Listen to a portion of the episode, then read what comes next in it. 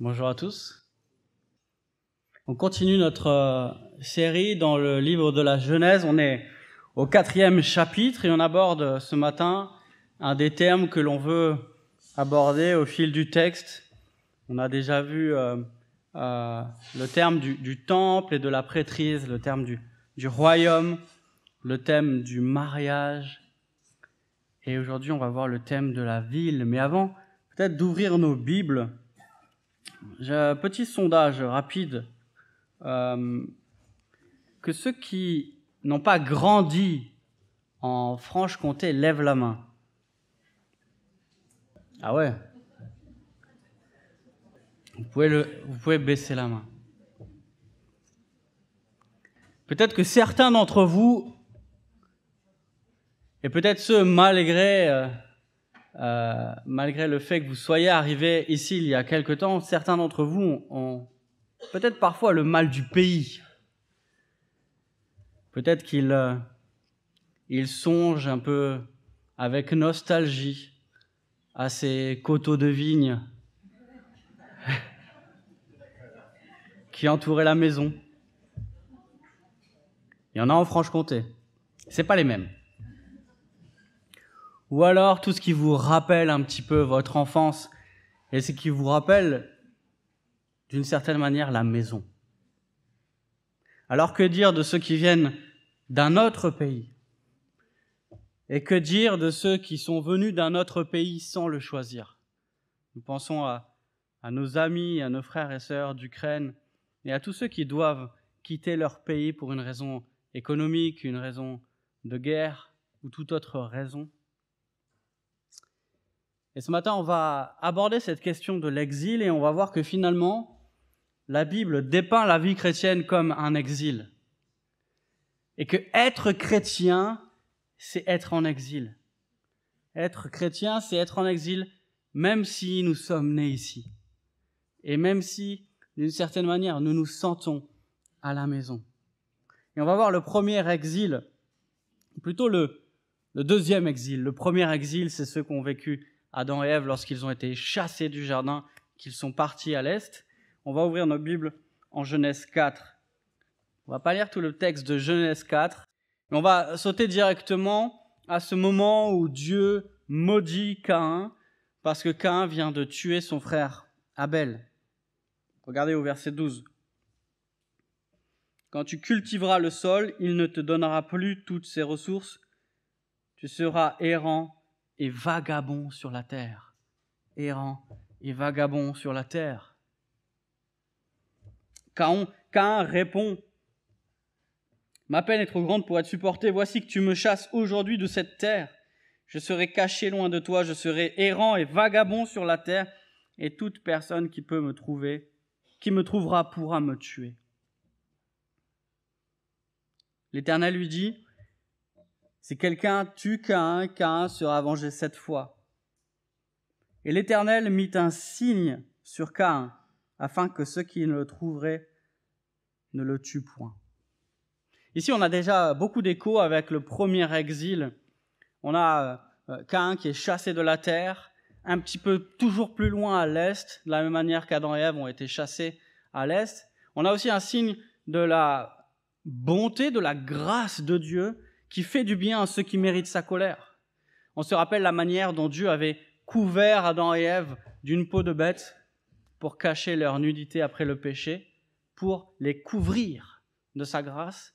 Et de la même manière, ici, on a un signe, on a euh, une manifestation de la grâce de Dieu qui met un signe sur Cain pour ne pas qu'il soit tué alors qu'il le mériterait. Et on a les versets ici qui nous intéressent aujourd'hui versets 16 et 17.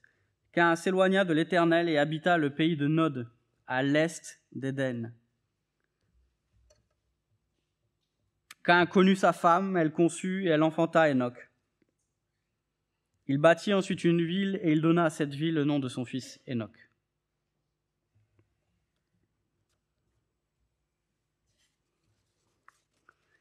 La ville de Cain ici symbolise le manque de confiance dans les promesses de Dieu. Suite à son péché, Cain se plaint qu'il pourra être tué et Dieu, dans sa grâce, met un signe sur lui pour le protéger. Mais Cain construit une ville pour se protéger. De la même manière qu'Adam et Ève avaient construit une, une ceinture en feuilles de figuier pour cacher leur nudité, Cain construit une ville pour se protéger. C'est là la première ville euh, de la Bible. Alors, une ville, on pense à, on pense à Paris, New York ou Héricourt. Trois grandes capitales. À cette époque, la ville, c'est surtout deux choses. C'est un ensemble de maisons entourées d'un mur. Et c'est ça qui fait la ville. C'est vraiment le mur, c'est l'enceinte, c'est la muraille. Et un roi. Alors, en réalité, c'est plutôt un roi telé, ce serait l'équivalent du maire. C'est le chef de la tribu, celui qui règne sur la ville. C'est pour ça qu'on lit le début de la Bible, on a euh, le roi de telle ville, le roi de telle ville, le roi de telle ville. Il ne faut pas s'imaginer le roi d'un empire, mais plutôt celui qui règne sur la ville.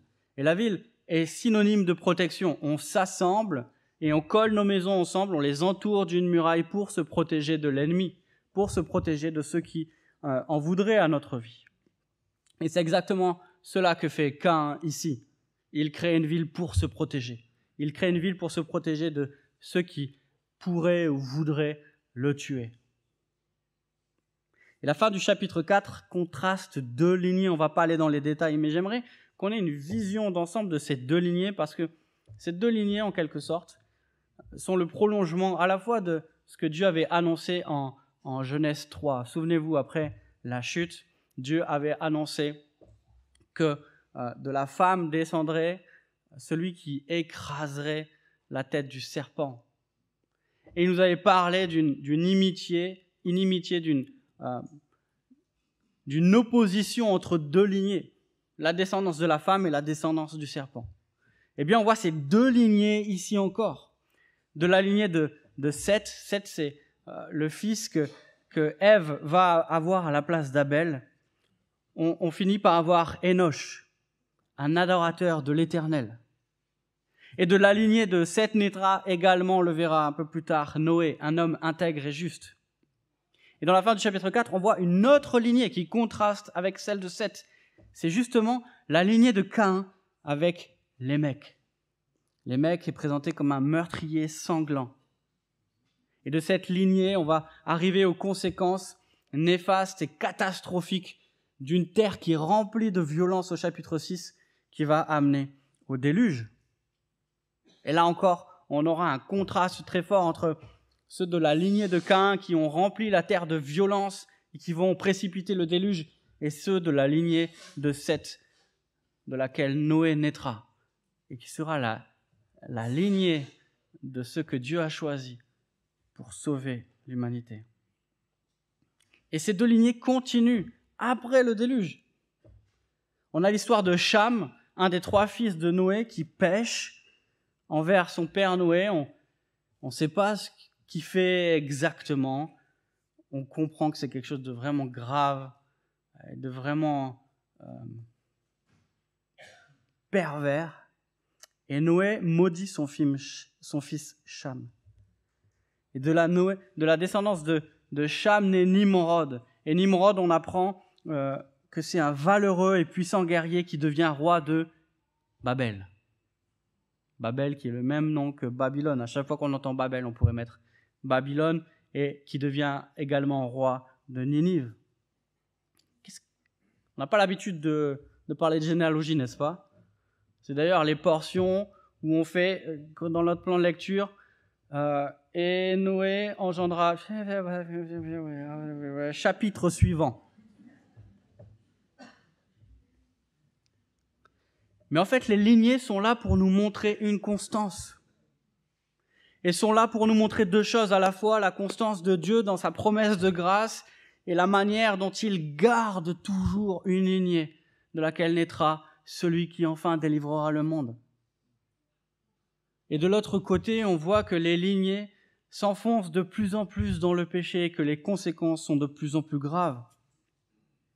Et de la lignée de, de Caïn, on arrive dans la lignée de Nimrod avec Babylone au chapitre 11, Babel. Et on a cette, cet anti-Éden. Éden qui était un, jardin luxuriant où les hommes vivaient en parfaite communion avec Dieu sur une montagne, une montagne de laquelle coulaient les bénédictions, les quatre fleuves qui allaient se répandre dans le monde. Et là, dans chapitre 11, on a une plaine, on a un désert dans lequel les hommes construisent une tour pour défier Dieu. Et Babel, c'est l'anti-Éden. Les hommes devaient couvrir la terre de la gloire de Dieu, mais ils se rassemblent pour se faire un nom. Et Babylone devient dès ce moment-là le symbole de l'arrogance, de la rébellion humaine. Le symbole que les hommes ne s'assemblent pas pour faire le bien et glorifier Dieu, mais pour défier Dieu et se faire un nom par la violence.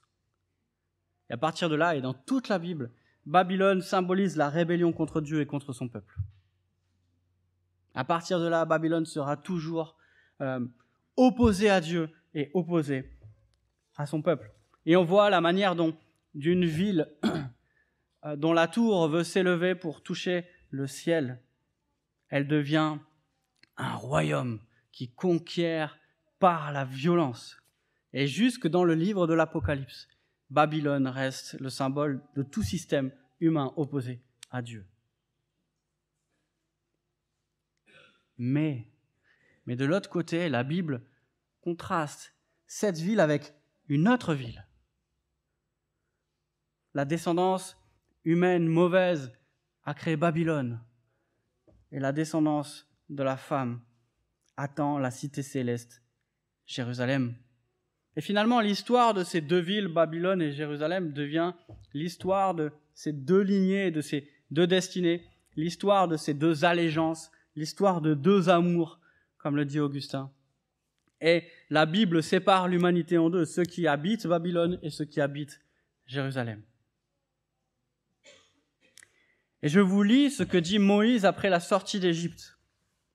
Le plan de Dieu pour son peuple après la sortie d'Égypte. Il dit, tu les amèneras et tu les établiras sur la montagne de ton héritage, au lieu que tu as préparé pour ta demeure, ô Éternel, au sanctuaire, Seigneur, que tes mains ont fondé.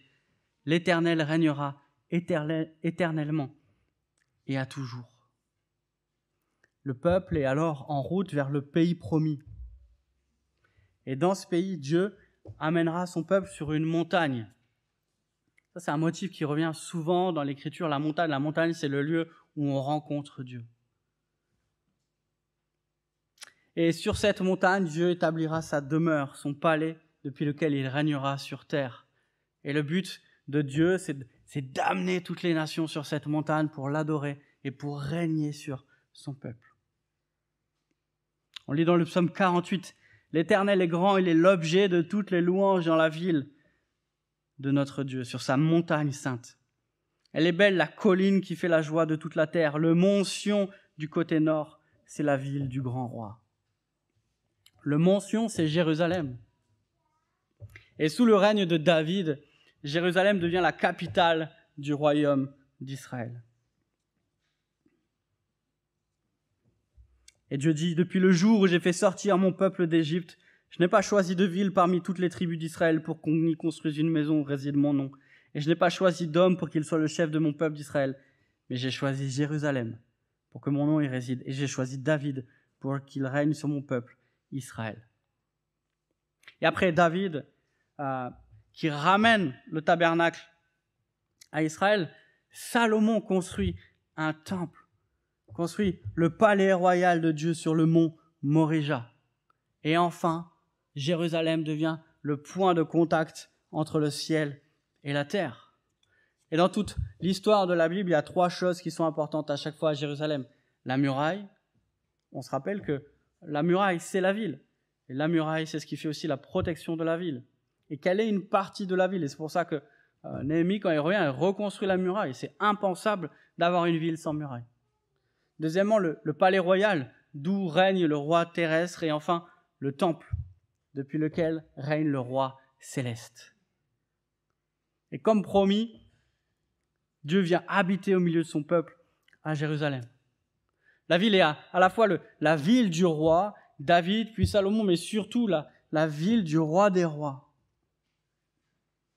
Et enfin, l'histoire atteint son comble. Enfin, on lit, Judas et Israël étaient nombreux, pareil au sable qui est sur le bord de la mer. On a là l'écho à la fois de, ce mandat que Dieu avait donné à Adam et Ève de, couvrir la terre de sa gloire, mais aussi cette promesse qu'il avait faite à Abraham que sa descendance serait aussi nombreuse que, que le sable de la mer. Et on lit, il mangeait, buvait et se réjouissait. C'est le repos. Il n'y a pas d'ennemi. Il habite en paix dans le pays promis. C'est la fin de l'histoire. Non. Non, c'est pas la fin de l'histoire. Et on voit que malheureusement, il a fallu très peu de temps entre, entre cette paix, cette prospérité, entre ce repos dont profitait le peuple et la dégringolade. Le royaume sombre dans l'idolâtrie. Salomon, le fils de David, celui-là même qui a construit le temple, pêche et fait ce que l'Éternel avait interdit. Il amasse des richesses et il amasse de nombreuses concubines étrangères qui l'entraînent dans l'idolâtrie. Et après ça, on voit la liste des rois qui s'enchaînent et qui sont la plupart mauvais. Ils ne représentent pas Dieu, ne représentent pas le règne de Dieu sur son peuple. Et Dieu vient juger son peuple. Écoutez la manière dont il parle à son peuple par le prophète Ésaïe. Il prend à témoin le ciel et la terre. Le début d'Ésaïe, c'est un petit peu comme un procès. Un procès, il convoque des témoins. Il convoque le ciel et la terre pour un procès cosmique dans lequel il va, juger son peuple. Ciel, écoute. Terre, prête l'oreille. En effet, l'Éternel part. J'ai nourri et élevé des enfants, mais ils se sont révoltés contre moi.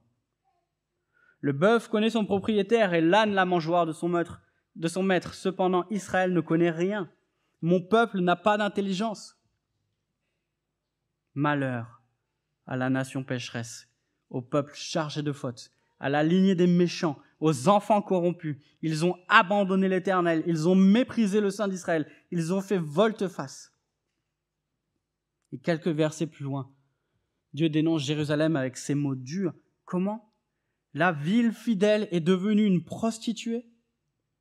Elle était remplie d'équité, la justice y habitait. Et maintenant, il y a des assassins. Quelle horreur pour le peuple d'entendre la ville sainte décrite comme une prostituée. Et malheureusement, le peuple et les rois ne vont pas se repentir comme les appelaient les prophètes à le faire. Et en moins 586, c'est le choc. Babylone prend Jérusalem. Je vous lis cet épisode tragique, peut-être le plus tragique dans l'histoire du peuple. Le septième jour du cinquième mois, c'était la dix-neuvième année du règne de Nebuchadnezzar sur Babylone. Nebuzaradan. Prenez pas ce prénom. Le chef des gardes et le serviteur du roi de Babylone pénétra dans Jérusalem. Il brûla la maison de l'Éternel, le palais royal et toutes les maisons de Jérusalem. Il livra aux flammes toutes les maisons d'une certaine importance. Toute l'armée babylonienne qui accompagnait le chef des gardes démolit les murailles, formant l'enceinte de Jérusalem. Il brûle la maison de l'Éternel, le palais royal, il démolit les murailles. Il rase la ville. Imaginez ce que ressentait le peuple à ce moment-là. Ils sont au centre de la terre. Ils sont à l'endroit que Dieu a choisi pour y faire résider son nom. Ils sont dans la présence même de Dieu. Et ils se font raser, ils se font détruire, et ils se font déporter par Babylone. Babylone, la ville hostile à Dieu, la ville des ennemis de Dieu. La ville des ennemis de Dieu rase la ville de Dieu. Le peuple se pensait invincible à cause de la présence de Dieu, et il est renversé par les ennemis même de Dieu. Mais Dieu dit, attention, ne croyez pas que c'est par sa puissance militaire que Babylone vous a rasé, mais c'est à cause de votre infidélité. Le peuple est déporté à Babylone, en exil, toujours plus à l'est, encore à l'est. Mais Dieu n'en a pas fini avec son peuple et il annonce un retour de l'exil. Je retourne nation, dit-il par Zacharie. Je veux habiter au milieu de Jérusalem. Jérusalem sera appelée ville fidèle et la montagne de l'Éternel des armées, montagne sainte. Voici ce que dit l'Éternel, le Maître de l'univers. Je sauve mon peuple du pays du levant et du pays du soleil couchant. Je les ramènerai, ils habiteraient, ils habiteront au milieu de Jérusalem. Ils seront mon peuple et je serai leur Dieu dans la vérité et la justice. Le peuple revient. La muraille est reconstruite. Le temple aussi. Mais la ville reconstruite ne correspond pas à ce qu'annonçaient les prophètes. Les prophètes avaient une vision de la Jérusalem reconstruite, une vision de la promesse de Dieu pour ceux qui étaient loin, ceux qui étaient exilés, qui allaient revenir au pays. Et ceux, qui sont revenus voient quelque chose de différent à ce qu'annonçaient les prophètes. Les prophètes annonçaient un, temple aux proportions hallucinantes. Quand on lit euh, la fin d'Ézéchiel et qu'on voit le nouveau temple, on se dit, mais ce temple, c'est, il est incroyable. Et quand le temple est reconstruit, non seulement il ne correspond pas à ce qu'annonçaient les prophètes, mais il correspond même pas à ce qu'avaient connu les anciens. Et ils pleurent. Les visions annonçaient des nations qui affluent pour adorer Dieu et qui gravissent ensemble la montagne pour se rendre au temple. Mais ce n'est pas le cas. Les visions et les prophètes annonçaient un roi qui règne sur toute la terre dans un règne de justice et d'équité, un roi qui délivre son peuple de ses oppresseurs, qui anéantit ses ennemis. Mais ce n'est pas le cas. Et à partir de ce moment-là, Jérusalem ne sera plus jamais ce qu'elle a été au temps de David. Et pire, quand on arrive au Nouveau Testament, Jérusalem n'est pas dépeinte comme la ville qui accueille le roi que Dieu envoie, mais plutôt comme celle qui va le faire mourir. Jésus nous est présenté comme le roi, celui dont le règne est éternel, celui qui règne sur toutes les nations, nations, celui qui vient délivrer son peuple, celui qui vient juger ses ennemis mais il se lamente lui-même sur Jérusalem. Jérusalem, Jérusalem, qui tue les prophètes et qui lapide ceux qui te sont envoyés. Combien de fois ai-je voulu rassembler tes enfants comme une poule rassemble ses poussins sous ses ailes, et vous ne l'avez pas voulu?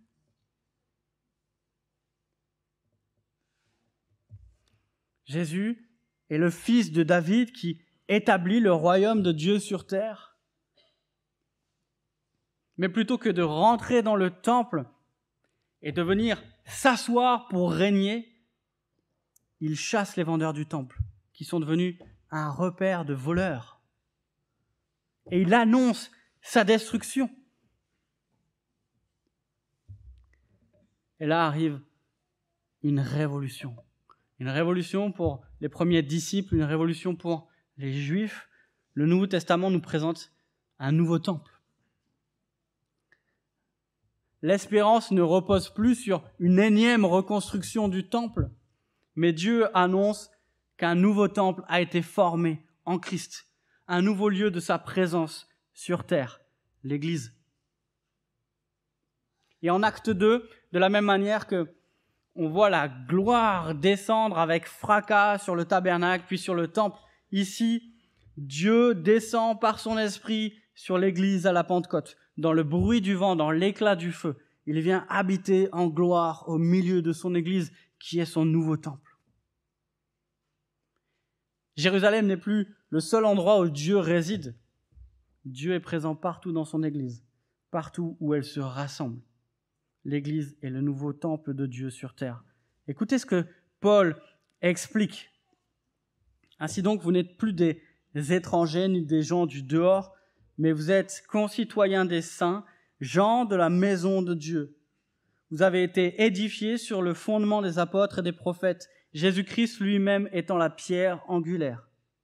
En lui, tout l'édifice bien coordonné s'élève pour être un temple saint dans le Seigneur. En lui, vous êtes aussi édifiés pour être une habitation de Dieu en esprit. Et l'horreur intervient quand en 70 après Jésus-Christ, le temple de Jérusalem est détruit. Mais la présence de Dieu n'est pas pour autant détruite ni disparue. Dieu est présent partout où l'Église se rassemble. Et en fait, l'espérance des chrétiens du Nouveau Testament n'est pas une nouvelle euh, Jérusalem reconstruite de la main des hommes, mais une cité céleste construite de la main de Dieu. Paul dit aux Philippiens, notre cité à nous est dans les cieux, nous nous attendons aussi comme sauveur le Seigneur Jésus-Christ qui transformera le corps de notre humiliation en le rendant semblable au corps de sa gloire par le pouvoir qu'il a de s'assujettir toutes choses. Et la Bible rappelle aux, chrétiens que nous sommes étrangers et voyageurs sur cette terre. Et vous vous rappelez, errant et vagabond, c'était, c'était l'expression qu'a utilisée Cain pour se décrire dans son exil. Mais nous, nous, nous ne sommes pas comme Cain, exilés, nous ne sommes pas étrangers et voyageurs qui recherchons la sécurité d'une ville terrestre, mais nous sommes étrangers et voyageurs sur terre qui attendons la cité qui a de solides fondements, celle dont Dieu est l'architecte et le constructeur, la cité céleste. Dans Hébreu 11, on lit cette espérance, cette espérance qu'avaient Abraham, Isaac et Jacob, eux qui étaient aussi étrangers et exilés dans leur pays. L'auteur nous dit, c'est dans la foi qu'ils sont tous morts, sans avoir obtenu les choses promises. Mais ils les ont vus et salués de loin, reconnaissant qu'ils étaient étrangers et voyageurs sur la terre. Ce qui parle ainsi montre qu'ils cherchent une patrie s'ils avaient eu en vue celle d'où ils étaient sortis, ils auraient eu le temps d'y retourner. Mais maintenant, ils en désirent une meilleure, c'est-à-dire une céleste. C'est pourquoi Dieu n'a pas honte d'être appelé leur Dieu, car il leur a préparé une cité. Voilà pourquoi nous pouvons dire, nous tous ici, que nous soyons d'ici ou d'ailleurs, de près ou de loin, que nous habitions ici depuis toujours ou depuis peu, que nous sommes tous en exil et que nous n'avons pas de cité permanente, mais nous cherchons celle qui est à venir. Voilà comment nous devons nous considérer. Voilà comment les auteurs du Nouveau Testament appelaient les premiers chrétiens à se considérer. Et voilà comment aujourd'hui, 2000 ans après, nous devons nous considérer comme étrangers et voyageurs sur la terre, en route vers la Jérusalem céleste, la cité de Dieu, et en attendant, vivant comme des exilés à Babylone.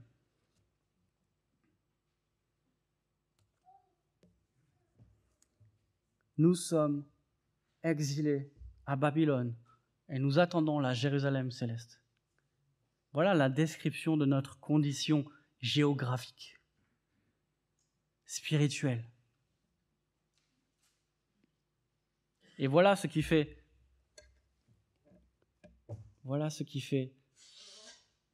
notre richesse et voilà ce qui fait aussi ce que nous attendons et ce que nous prenons. Nous sommes en route vers la Jérusalem céleste. Augustin parlait de ces deux cités dans son ouvrage La cité de Dieu. Je vous lis. Deux amours ont fait deux cités. L'amour de soi jusqu'au mépris de Dieu, la cité terrestre l'amour de Dieu jusqu'au mépris de soi, la cité céleste. L'une se glorifie elle-même, l'autre dans le Seigneur. L'une demande sa gloire aux hommes, pour l'autre, Dieu témoin de sa conscience et sa plus grande gloire. L'une dans sa gloire dresse la tête, l'autre dit à son Dieu, Tu es ma gloire et tu élèves ma tête. L'une dans ses chefs ou dans les nations qu'elle subjugue est dominée par la passion de dominer dans l'autre on se rend mutuellement service par charité, les chefs en dirigeant, les sujets en obéissant. L'une en ses maîtres aime sa propre force, l'autre dit à Dieu, Je t'aimerai Seigneur, toi ma force. Et dans cet exil, dans cet exil aujourd'hui que nous vivons à Babylone, nous devons fuir deux écueils. Deux écueils qui, nous guettent, à nous qui devrions souffrir face à la violence et à la séduction de Babylone. Face à la persécution, à la, séduction, on serait tenté de répondre par le retrait, par le fait de, vivre en ghetto, le fait de vivre entre nous. On serait attiré par le communautarisme, par le fait de, se retirer de ce monde mauvais qui nous veut et qui nous fait du mal, dans lequel nous sommes en danger et qui nous oppresse. Ou alors on serait, au contraire tenté de répondre par la violence et de combattre avec les âmes charnelles et les armes humaines. Et c'était d'ailleurs l'espérance des Juifs par rapport à la venue du Messie. Quelle déception lorsque Jésus est arrivé, lui qui se présentait comme le Messie, et que non seulement il n'a pas combattu ceux qui occupaient Jérusalem, et il n'a pas éradiqué le pouvoir romain, mais pire que cela, il est mort pour ses ennemis. Quelle déception et quel renversement. Mais voilà, voilà là où nous plaçons notre confiance. Voilà la puissance du royaume et voilà la vraie subversion à laquelle nous sommes appelés. Nous devons entendre encore l'appel de Jérémie aux exilés de Babylone. Jérémie qui mettait en garde les exilés, soit de se retirer pour vivre hors du monde, soit de répondre par la violence en faisant du mal à ceux qui nous font du mal. Jérémie disait, Ainsi parle l'Éternel des armées, le Dieu d'Israël, à tous les captifs que j'ai emmenés de Jérusalem à Babylone. Bâtissez des maisons et habitez-les. Plantez des jardins et mangez-en les fruits. Prenez des femmes et engendrez des fils et des filles. Prenez des femmes pour vos fils et donnez des maris à vos filles, afin qu'elles enfantent des fils et des filles. Multipliez là où vous êtes et ne diminuez pas. Recherchez le bien de la ville où je vous ai mené en captivité et priez l'Éternel en sa faveur parce que votre bonheur dépend du sien. Recherchez le bien de la ville où je vous ai mené en captivité. Recherchez du bien à ceux qui nous font du mal. Faire du bien à ceux qui méritent notre colère. Recherchez le bien de ceux qui ont rasé notre maison, de ceux qui ont détruit notre ville, de ceux qui ont rasé le temple, de ceux qui ont tué notre famille, rechercher le bien de ceux qui nous ont fait du mal.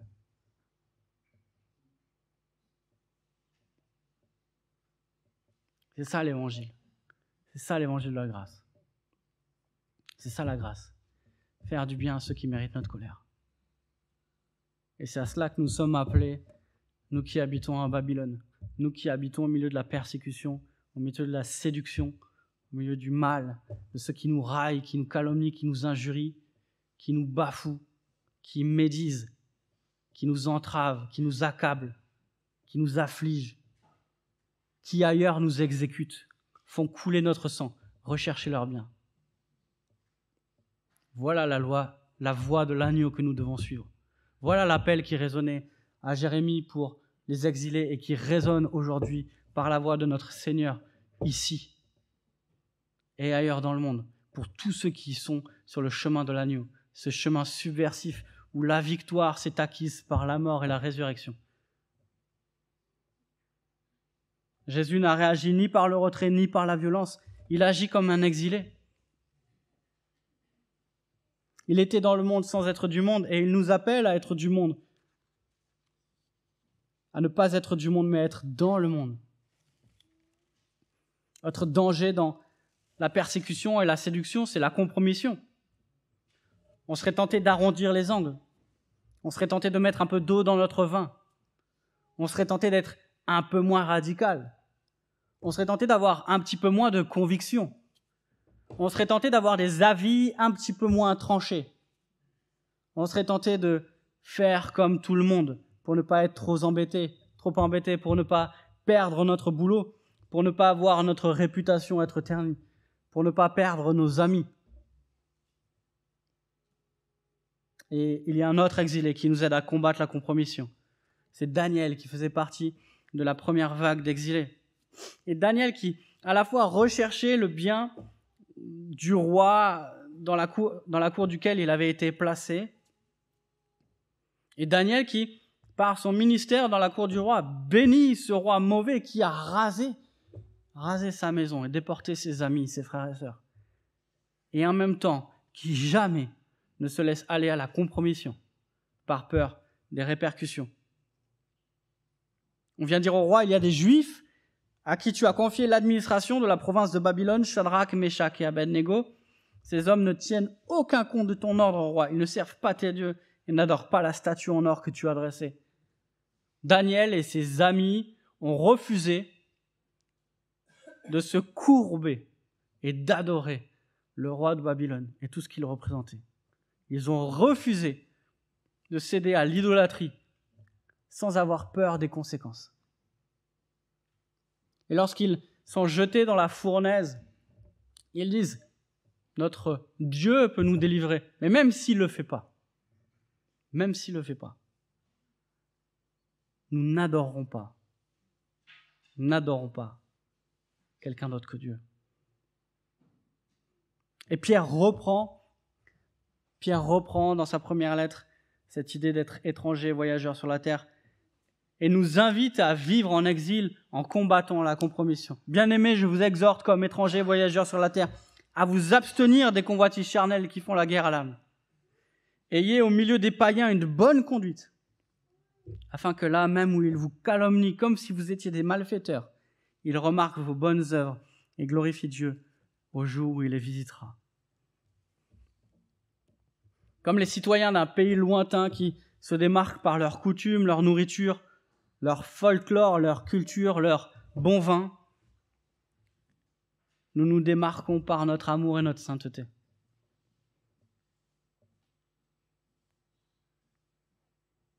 Et même si nous vivons quelque part comme les autres, à un moment donné, il y a quelque chose qui fera dire aux autres, ah tiens, toi tu n'es pas d'ici. Et ce ne sera, pas notre accent, ce ne sera pas nos habitudes, ce sera notre sainteté et notre amour. Être exilé, c'est cela, c'est adopter un mode de vie qui témoigne de notre appartenance à un autre royaume. C'est adopter un mode de vie des valeurs et des vertus qui manifestent notre citoyenneté céleste. Au milieu de Babylone, au milieu d'un monde qui prône la violence, le pouvoir, l'amour de soi au détriment des autres, nous aimons les autres plus que nous-mêmes. Et nous sacrifions notre temps, notre énergie et notre argent pour faire du bien aux autres, même ceux qui nous font du mal. Au milieu du mensonge et de l'impureté, nous vivons en citoyens du royaume céleste en conformité aux normes de Dieu. Au milieu d'un monde matérialiste, nous nous démarquons par notre simplicité et par notre générosité. Au milieu d'un monde violent, nous avons faim et soif de justice et prenons soin de ceux que le système écrase. Et dans un monde, dans un système ivre de succès, nous brillons par notre humilité et par notre service. Voilà la mentalité subversive de l'exilé. Voilà la mentalité à laquelle Dieu nous appelle pour refléter son royaume. Dans nos familles, dans nos églises, nous cultivons cette mentalité d'exilé, nous qui sommes étrangers, voyageurs sur la terre. Nous attendons la manifestation de son royaume. En attendant, nous vivons ici. Mais nous savons que nous ne sommes pas encore à la maison mais que la maison nous attend. Et un jour, nous entrerons dans cette nouvelle cité, dans cette Jérusalem céleste, dans le royaume de Dieu. Et ce n'est pas à nous qui irons, c'est elle qui viendra à nous, nous lisons dans la fin de l'Apocalypse. Puis je vis un nouveau ciel et une nouvelle terre, car le premier ciel et la première terre avaient disparu, la mer n'était plus, je vis descendre du ciel de près de Dieu la ville sainte, la nouvelle Jérusalem préparée comme une épouse qui parée pour son époux. Jean reprend les prophéties d'Ésaïe. Et en fait, cette Jérusalem que les prophètes euh, annoncé, nous la vivrons quand le roi reviendra. La ville n'a besoin ni du soleil ni de la lune pour l'éclairer, car la gloire de Dieu l'éclaire et l'agneau est son flambeau. Les nations marcheront à sa lumière et les rois de la terre y apporteront leur gloire. Ses portes ne se fermeront point le jour, car il n'y aura point de nuit. Et un jour, nous n'aurons plus à lutter nous n'aurons plus à vivre de manière étrange dans un monde tordu. Nous n'aurons plus à lutter contre les pouvoirs mauvais qui nous oppressent, qui nous assassinent. Un jour, nous serons rentrés à la maison. Un jour, l'exil aura pris fin. Un jour, nous n'aurons plus de mal du pays. Celui-là même qui nous prend même alors que nous sommes à la maison. Et un jour, notre Père nous accueillera dans sa gloire. Et je conclus avec les mots réconfortants de Jésus qui connaît la lutte de celui qui, qui vient habiter ailleurs que chez lui. Lui qui a traversé les cieux et la gloire et est venu sur terre, il connaît ce sentiment d'étranger et d'exilé que nous vivons. Et il nous dit que votre cœur ne se trouble point. Croyez en Dieu et croyez en moi. Il y a plusieurs demeures dans la maison de mon Père. Si cela n'était pas, je vous l'aurais dit, je vais vous préparer une place. Et lorsque je m'en serai allé et que je vous aurai préparé une place, je reviendrai et je vous prendrai avec moi, afin que là où je suis, vous y soyez aussi. Je vais prier. Père céleste,